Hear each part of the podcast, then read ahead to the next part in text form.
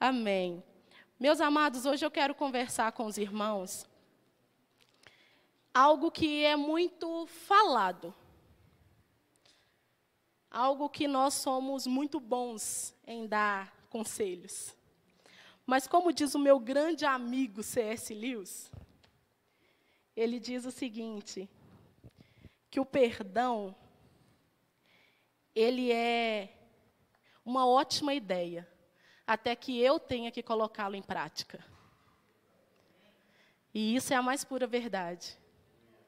Porque é muito fácil falar sobre perdão, é muito fácil aconselhar alguém a perdoar, desde que essa pessoa não tenha que ser eu. Porque é muito difícil a gente perdoar quem nos fere, quem nos machuca, quem fala mal de nós, quem se levanta contra as ideias que nós temos ou contra a nossa família. É muito difícil. E hoje nós vamos conversar sobre alguém que tinha esse mesmo pensamento. E esse alguém ele achava que somente o povo de Israel que tinha direito ao perdão de Deus. E que as outras nações já estavam subjugadas. Então hoje nós vamos conversar um pouco sobre a vida de Jonas. Amém? Então vamos abrir a nossa Bíblia no livro de Jonas, no capítulo 1, do versículo 1 ao versículo 6. Jonas está após Obadias. Jonas, no capítulo 1, do verso 1 ao verso 6.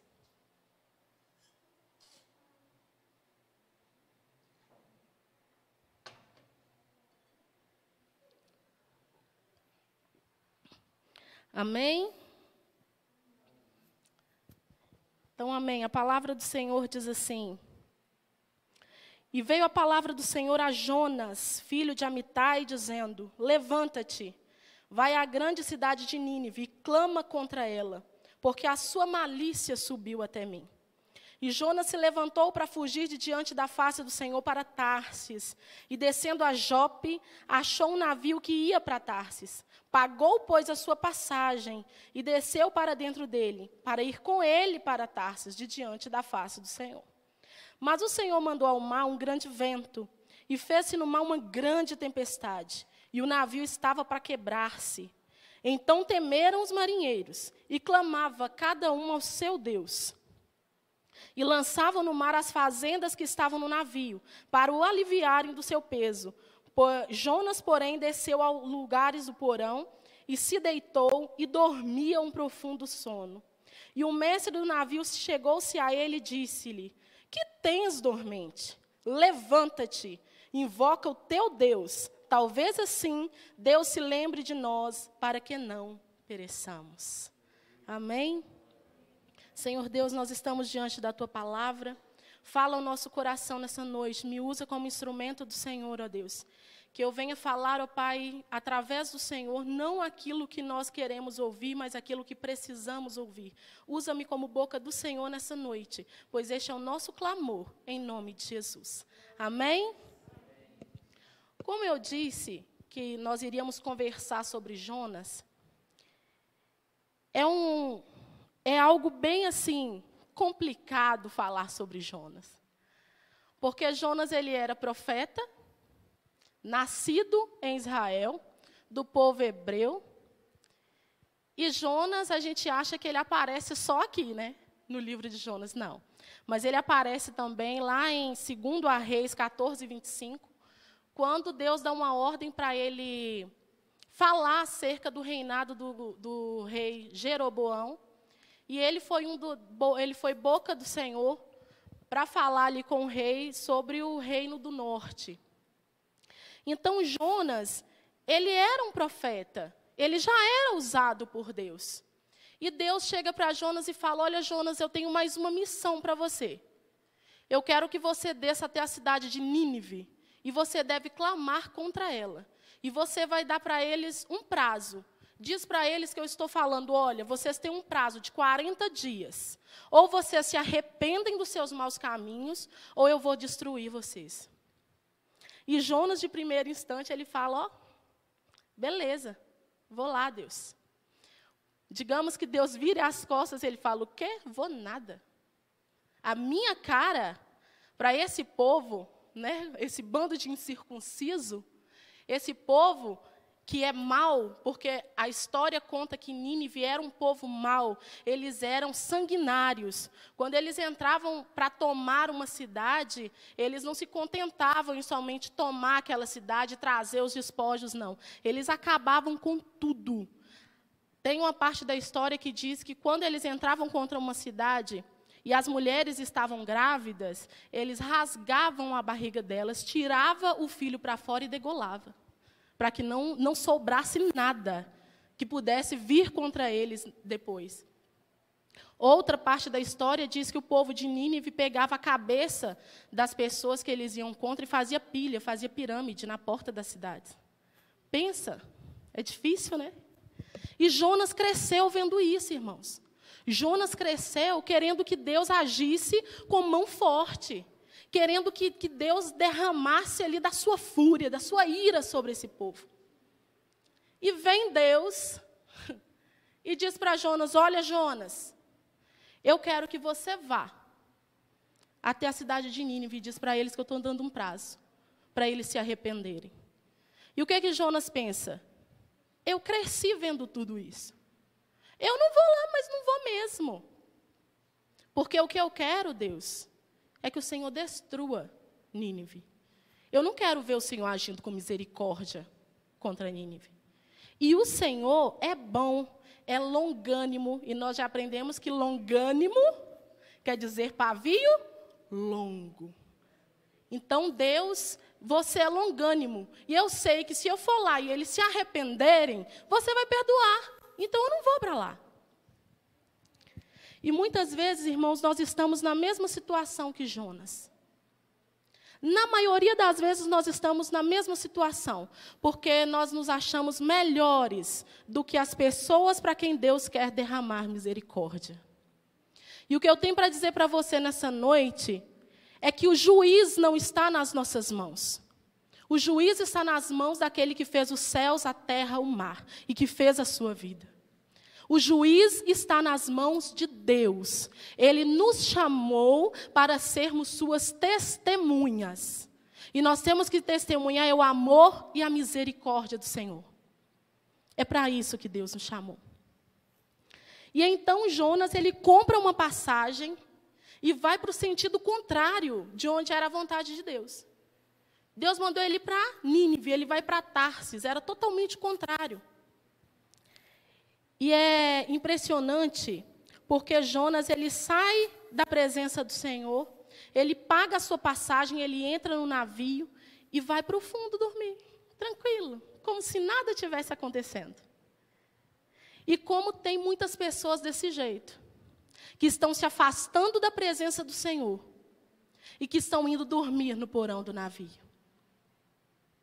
Tem pessoas que conhecem a Deus, já falaram em nome de Deus, sabe o endereço que Deus os quer, mas não quer estar tá lá. Porque se acham juízes, se acham melhores, se acham merecedores. Mas Romanos 3, 23 diz que todos pecaram e destituídos estão da glória de Deus. Então, para Deus não tem melhor e nem pior. Nós estamos no mesmo patamar diante de Deus, porque todos pecaram. Então eu não posso ser juiz da vida de alguém e dizer: ah, não, mas Fulano merece, eh, merece perdão, mas Fulano não merece. Por quê? Porque o pecado de Fulano está exposto, né? Enquanto o seu está escondido. Porque é muito fácil apontar o dedo na ferida de alguém ou colocar o dedo na ferida de alguém enquanto o meu está resguardado. Já que o pecado de alguém está exposto, beleza, vamos crucificar ele. Mas quando é o meu, porque tem pecados que não estão aparentes. A inveja, por exemplo, não está aparente. E a fofoca? Como que fica? Porque quando nós vemos na televisão que tem alguém que matou os pais por causa de uma pensão, a gente fica irado. Tem que matar, tem que ter per prisão perpétua no Brasil. Tem que ter pena de morte. Meu amado, eu tenho uma notícia para te dar nessa noite. Se você é dessas pessoas que pensam que bandido bom é bandido morto, você precisa nascer de novo. Porque bandido bom é aquele que se arrepende, não volta ao pecado e aceita Cristo como o único suficiente salvador da sua vida. Assim como um dia você aceitou a Cristo. O que o Senhor está fazendo no meio do seu povo é isso. Nós fomos chamados para isso. Para que através das nossas vidas outras pessoas sejam alcançadas. Porque foi o próprio Jesus que disse que não precisam de médicos os que estão sãos. Porque se trocar a placa da igreja ali, ó, vai ficar aqui o quê? Ex-mentiroso, ex-mal pagador, ex-fornicador, ex-fofoqueiro, ex-invejoso. É o que vai ficar dentro da igreja. Sabe o que é que nos diferencia do mundo, irmãos? É o rio de água viva que corta essa igreja, que passa pelas nossas vidas e nos transforma. É isso que o Senhor nos chamou para ser. E era isso que Deus estava falando para Jonas. Olha, Jonas, eu criei todas as coisas. O juízo está na minha mão, Jonas. Você simplesmente vai lá falar com eles. E cabe a mim tomar a decisão. Só que Jonas não quis. Jonas, ele quis meio que a vontade dele prevalecesse. E com o perdão é exatamente isso. Porque nós não estamos afim de abrir mão da nossa razão. Porque nós não queremos perder. Nós queremos sempre sair por cima. Quando é para igualar o nível, a gente não quer. Ou quando é para a gente perder, a gente também não quer. Mas Jesus falou assim: ó, se vocês querem ganhar vida, então vocês vão ter que perder. Porque vocês vão ser conhecidos como meus discípulos quando vocês amarem uns aos outros. E como que eu demonstro amor por alguém? Perdoando orando, amando essa pessoa. Amor não tem sentido nenhum, mas quando eu conjugo o verbo e eu falo que eu estou amando, então tem uma ação. Nós precisamos agir, irmãos. Nós precisamos ficar de pé diante do Senhor e falar: Senhor, eis-nos aqui. Senhor, usa a minha vida para que, que eu seja luz aonde o Senhor vê trevas, onde eu não posso ver, Senhor me leva. É isso que nós precisamos fazer.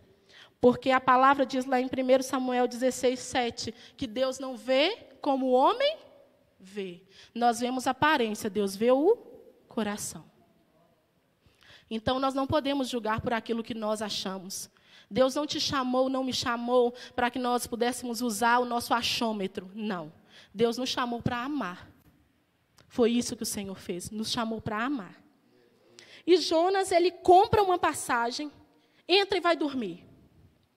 Irmãos, eu aprendo uma coisa.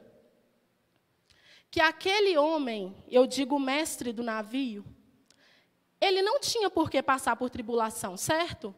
Porque ele nem conhecia a Deus, ele não era do povo hebreu, não era profeta, não estava fugindo da parte de Deus, mas ele é obrigado a enfrentar uma grande tempestade. Porque a palavra diz que o navio estava a ponto de se rachar. As cargas que eles estavam levando, eles começam a jogar fora. Sabe o que eu aprendo com isso? Que nós precisamos ter cuidado com quem entra na nossa vida com quem entra na nossa história, com quem entra na nossa família, porque daí a pouco você vai começar a perder coisas que não precisava perder, porque colocou um desobediente na sua vida a mão de Deus ia vir sobre Jonas de qualquer maneira, porque ele fez um trato com o Senhor, ele falou que ia. Daí a pouco ele fala que não vai mais. A mão do Senhor ia vir sobre a vida de Jonas. Deus ia voltar a ter uma conversa com Jonas. Mas aí o pessoal daquele navio começa a perder coisas que não precisava. Não tinha necessidade de perder. Mas começa a perder porque não não identificou o Jonas. Todos nós temos um Jonas. Que nessa noite você possa identificar o seu Jonas, para que ele não te leve a pique. Para que o barco da sua vida não seja afundado.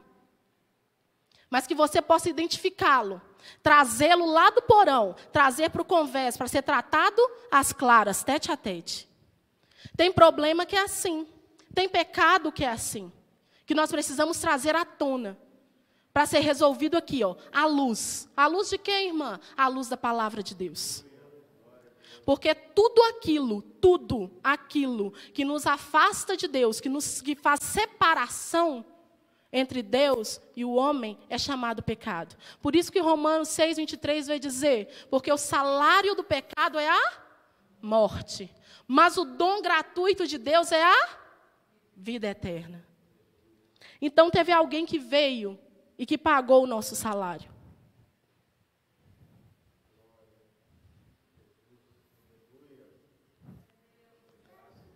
Jesus Cristo. Ele veio e ele fez, ele pagou o que era para eu e você pagar. E hoje nós temos liberdade de trazer os nossos problemas, de trazer o nosso pecado à tona para ser tratado à luz da Sua palavra. E aí o mestre do navio então falou: Aqui quem é você? De onde você é? Que povo você serve? O que, que você está fazendo aí, ô dormente? O barco está tá quase rachando. Nós já jogamos as coisas fora e você ainda consegue estar tá dormindo? Não sai daí. Quem é você? E eu vejo o Espírito Santo de Deus pegando alguém que tem o endereço de onde Deus o quer. Sabe aquela hora que que o pai pega você e fala assim: senta aqui, que agora nós vamos ter uma conversa. É exatamente isso que o Senhor está fazendo com você nessa noite. Quem é você? De onde você é? A quem você serve? Jonas, então, ele se sente pressionado. Ele fala: Olha, eu sou Jonas, sou hebreu, eu sirvo ao Deus que fez o céu, que fez a terra, que fez o mar. Quem estava fugindo já começa a pregar, porque entendeu o que Deus está querendo. Nós precisamos também, irmãos, despertar. Jesus está às portas. O Senhor está voltando para buscar um povo lavado e remido no seu sangue. Então desperta. Sai desse sono, o Espírito Santo está te sacudindo nessa noite. Sai desse sono dormente. Quem você é? De onde você veio? A quem você serve? Você consegue responder ao Senhor essas perguntas hoje? Quem é você? De onde você vem? A quem você serve? A quem você serve? E então Jonas, ele se vê naquela situação e ele fala: Olha, tudo isso sobreveio por minha causa, então vocês podem me jogar ao mar. Gente, a Bíblia diz que eles estavam tentando remar para voltar para a terra e não conseguia. Se remando não estava dando certo, imagina de braçada. Jonas querendo, não pode me jogar no mar. Sabe qual é a, a, o pensamento de Jonas? Me jogar ao mar, porque eu vou morrer e não vou ter que ir lá cumprir o que eu prometi. Eu prefiro a morte. E é exatamente isso, não é suicídio, porque ele não se joga, ele fala: olha, eu não vou me matar, não, mas vocês podem me jogar. Eles falam: não, vocês me jogam, porque aí eu vou morrer mesmo. E eu vejo Deus do céu falando assim com Jonas: tem tudo para morrer, mas também não vai morrer. Tem tudo para se perder, mas também não vai. Tem tudo para sair do caminho, mas também não vai. E Deus fala assim: ô peixe, engole Jonas aí, dá uma carona para ele. Passa-se três dias. Três dias silêncio. Jonas não diz uma palavra. No terceiro dia, está Jonas no ventre do peixe. Isso está lá no capítulo 2. E então Jonas passa a mão sobre os seus cabelos e sente algas. Algas? Espera aí. Se esse peixe não tivesse se alimentado horas antes de eu entrar, o suco gástrico já tinha me consumido no primeiro dia. Já é o terceiro. E eu estou em plenas faculdades mentais. Eu sinto as partes do meu corpo, tem algo se enrolando nos meus cabelos. Então, o Deus que me colocou aqui é o mesmo Deus que vai me tirar. Porque se Deus não tivesse preparado o ventre daquele peixe, Jonas teria morrido. Tem o caso de um homem que chama James Bartley. Aí, se o meu pastor estiver assistindo, e aprendi com o senhor o inglês. James Bartley. E ele foi engolido por uma baleia jubarte. E ele é até considerado o novo Jonas. Ele era pescador e ele foi engolido por uma baleia. Ele saiu de lá poucas horas depois. Foram achar, ele foi achado pelos seus amigos pescadores. E poucas horas ele saiu de lá. Totalmente doido. Teve problemas na visão, seríssimos, que o levou até o resto da vida. A pele dele ficou toda esbranquiçada. Uai, irmã, mas e o Jonas? O Jonas? Quando Jonas reconheceu quem era Deus na vida dele, falou: Olha, Deus, aquilo que eu prometi eu vou tratar. Deus falou: Vomita ele, peixe. E aí ele sai pleno das suas faculdades mentais, pregando em Nínive, entrando na cidade pelas portas e falando: arrependam-se, porque antes de Deus executar juízo, Ele abre porta para arrependimento. Então arrependam-se, porque em 40 dias, se vocês não se arrependerem, o meu Deus, a quem eu sirvo, descerá e terá uma conversa tete a tete com vocês, e vocês não vão subsistir. Foi essa conversa que Deus tinha mandado. E o povo de Nínive se arrepende. Todos.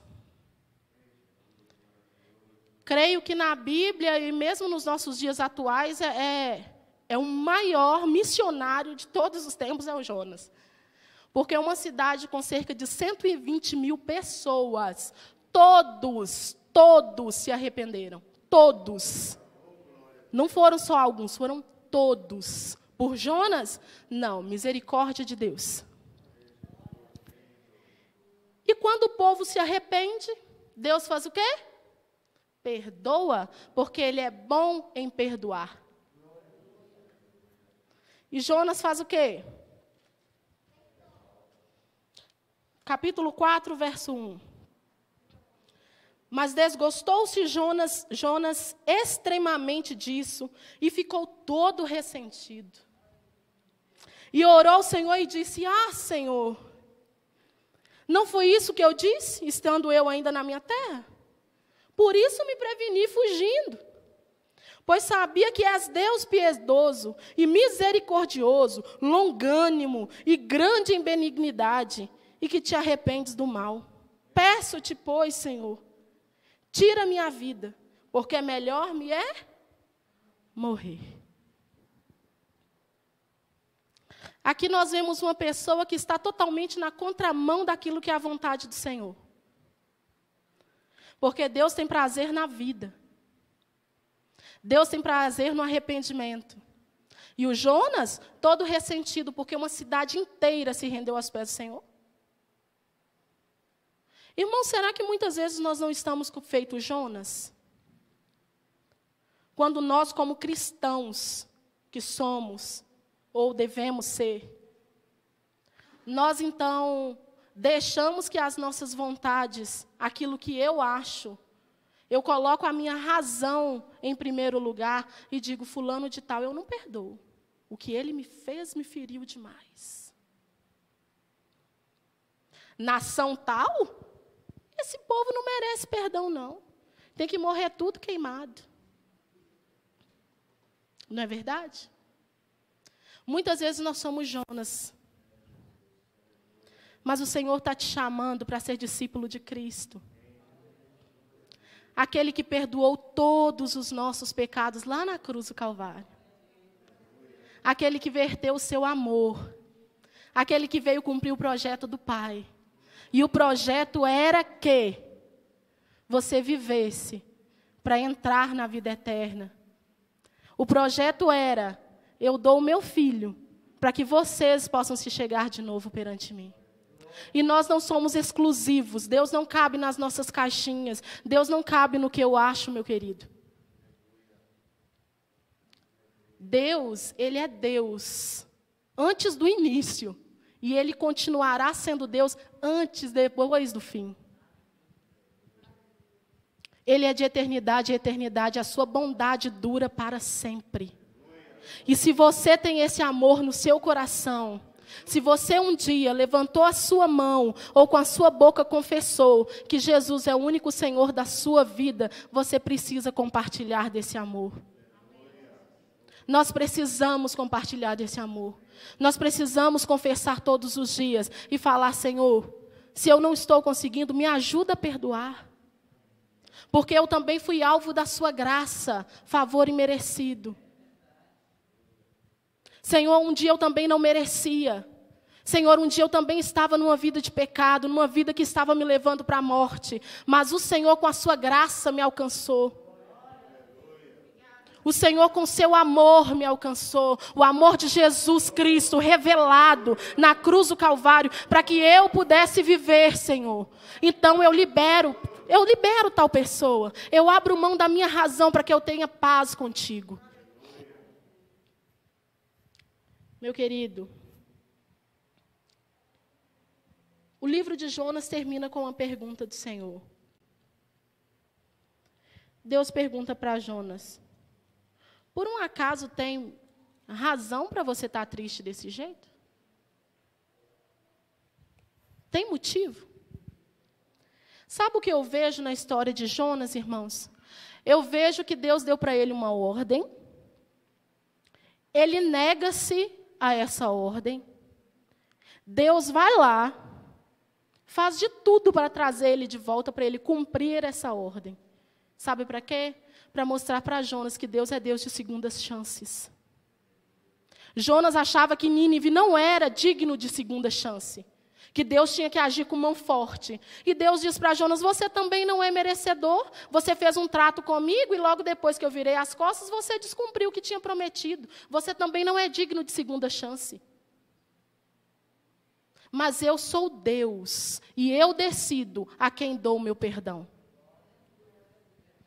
E se você compartilha desse amor do Senhor, se você foi alcançado pela mensagem da cruz, assim como Lutero disse, eu até anotei. O amor de Deus não passa pela lógica do mérito, mas pela loucura da cruz. Se um dia você alcançou essa loucura da cruz, que você possa sair daqui nessa noite, meu querido. E que eu sei que enquanto eu estou conversando aqui com vocês, o Senhor está te trazendo alguém na memória, alguém que precisa do seu perdão. E que você possa ter o coração aberto e falar: Senhor, me ajude a perdoar. Meus queridos, é, essa é uma experiência minha. É, então, né, vocês podem acreditar ou não, porque o Senhor ele tem a forma de agir na vida de cada um. E teve alguém que me fez muito mal na infância, muito, muito mal mesmo, é, de tentar contra o meu pudor. E eu achei que essa pessoa, eu tinha conseguido perdoar. Falei, não, perdoa essa pessoa. Eu aceitei, aliás, Jesus me aceitou e eu vim reconhecê-lo como Senhor da minha vida aos 16 anos. E até então eu achava que eu tinha perdoado essa pessoa, por tudo que eu tinha sofrido na infância. Até essa pessoa ter um tumor no cérebro, ficar entre a vida e a morte. E não tinha ninguém para ficar no hospital com essa pessoa, ninguém que pudesse. E eu me vi, então, de ir lá ficar com essa pessoa. E passou-se o dia inteiro essa pessoa em cirurgia, e os médicos não tinham dado esperança alguma, ou se caso sobrevivesse, essa pessoa iria ficar com, com muitas sequelas. E quando saiu da cirurgia, o médico falou: Olha, a gente tem, ele sobreviveu, vamos ter que esperar 24 horas para a gente poder ver se ficou algum dano, como que ele está, ou se realmente ele vai conseguir sobreviver. O tumor não foi tirado todo, estava muito grande, tá? Essas conversas de médico. Saí do hospital, estou indo embora. E quando eu estou indo embora, eu ouvi, eu ouvi alguém falar assim comigo. Por que você não perdoa? Quem? Continuei andando. Por que você não perdoa? O mal que foi feito a você, eu já perdoei. Por que você não perdoa? Essa pessoa que tinha feito tanto mal para mim na minha infância, já era cristã há mais ou menos uns três anos nessa época, isso foi em 2013. E eu achava que eu tinha perdoado. E aí, quando eu sentei, eu lembro que eu sentei no, no, no metrô, e o Espírito Santo começou a ministrar no meu coração assim: se eu decidir levá-lo hoje, ele entra na minha glória. Mas você está convencida que perdoou e você não perdoou nada. Se eu decido tirar o seu fôlego de vida hoje, na minha glória você não entra. E o mesmo Espírito me fez lembrar de quando Jesus disse: Se não me perdoas entre os homens, não te perdoarei perante o meu Pai. Eu falei: O quê? A pessoa que mais me feriu entra na glória do Senhor. E eu que estou toda bonitinha, indo para a igreja, cantando no louvor, levando a palavra para as crianças, tocando no culto, fazendo visita, vou ficar de fora? Sabe por quê? Porque é graça. É favor imerecido. Não há quem possa levantar a mão e falar que merece. Tudo aquilo que foi te feito, meu querido, Jesus já levou lá na cruz. Ele já pagou. E se a pessoa ou as pessoas se arrepender de verdade, Deus é Deus fiel para perdoar os pecados. Ou nós estamos vivendo o evangelho errado. E aí então eu falei, Senhor, cheguei em casa, fiquei de joelhos e falei: Senhor, eu levanto desse joelho quando o Senhor me der paz para perdoar Fulano de Tal. E fiquei, irmãos, e fiquei, e fiquei, e fiquei, e fiquei, e fiquei. E chorei, chorei muito. Porque eu comecei a perceber quão medíocre eu era. Porque você pode estar na igreja, viver na igreja, falar da igreja, morrer para o inferno. Porque você está na igreja e não em Cristo. Aquele que está em Cristo, nova criatura é. Então nós não podemos viver uma vida como se nós ainda estivéssemos no mundo. Você foi salvo pela graça de Deus para que você fosse testemunha de um Deus. E que testemunho nós temos dado quando eu não perdoo? Se Deus perdoou os meus pecados. E eu lembro que eu orei ao Senhor quando eu já estava praticamente desidratada de chorar. E eu tirei uma palavra aleatoriamente assim na minha Bíblia. E o Senhor falou comigo assim, o versículo o qual saiu: Vós sois o sal da terra. Se o sal não tiver gosto, com que há de salgar? Sabe o que o Senhor estava falando comigo, Aline? Eu te chamei para fazer a diferença. E enquanto você não liberar fulano de tal, você não pode fazer essa diferença, porque aí vai ser só aparência. E eu falei, Senhor, então me ajuda. E hoje, hoje, eu conto para vocês essa história. É algo que aconteceu comigo, é algo da minha infância, que me fez sofrer muito. Mas hoje eu estou livre. Porque tem gente que acha que perdão é você esquecer. Não, gente, perdoar é esquecer. Não, gente. Esquecer é amnésia e tem tratamento, tá? Perdoar não é esquecer. Perdoar é como se você tivesse uma ferida, ela está cicatrizada e não dói mais. Quando você passa o dedo assim, ó, você sabe que ela está lá, você sabe o que foi que te feriu, mas ela não dói mais, porque está cicatrizada. Então, isso é perdoar. Isso é perdão. É você se lembrar, mas não doer mais. Porque Jesus já sarou as nossas feridas. Porque a graça do Senhor já nos alcançou. E quando nós temos essa consciência de que nós também não somos merecedores de nada, de que nós, o que nós merecíamos era a morte, mas nós temos a consciência de que Deus deu o seu único filho, unigênito, para que todo, todo aquele que nele crê não pereça, mas tenha a vida eterna, então eu começo a olhar para o meu irmão, a olhar para quem me feriu de forma diferente. Porque o amor de Deus é para todo aquele que crê. E nós não somos bons, meu querido. É uma notícia muito triste, mas nós não somos bons. Bom é o Espírito Santo, bom é Deus que habita em nós. Tem uma frase que diz assim, e aqui eu quero encerrar. Que diz assim: Deus não nos ama, não nos ama porque somos bons. Mas ele é bom, por isso ele nos ama. Assim como o telhado não é brilhante porque tem o sol, não, mas torna-se brilhante porque o sol está sobre ele. Então, que o amor do Senhor, que a graça do Senhor, que esse favor esteja sobre a sua vida. E que você possa sair daqui disposto a cumprir o ID de Jesus.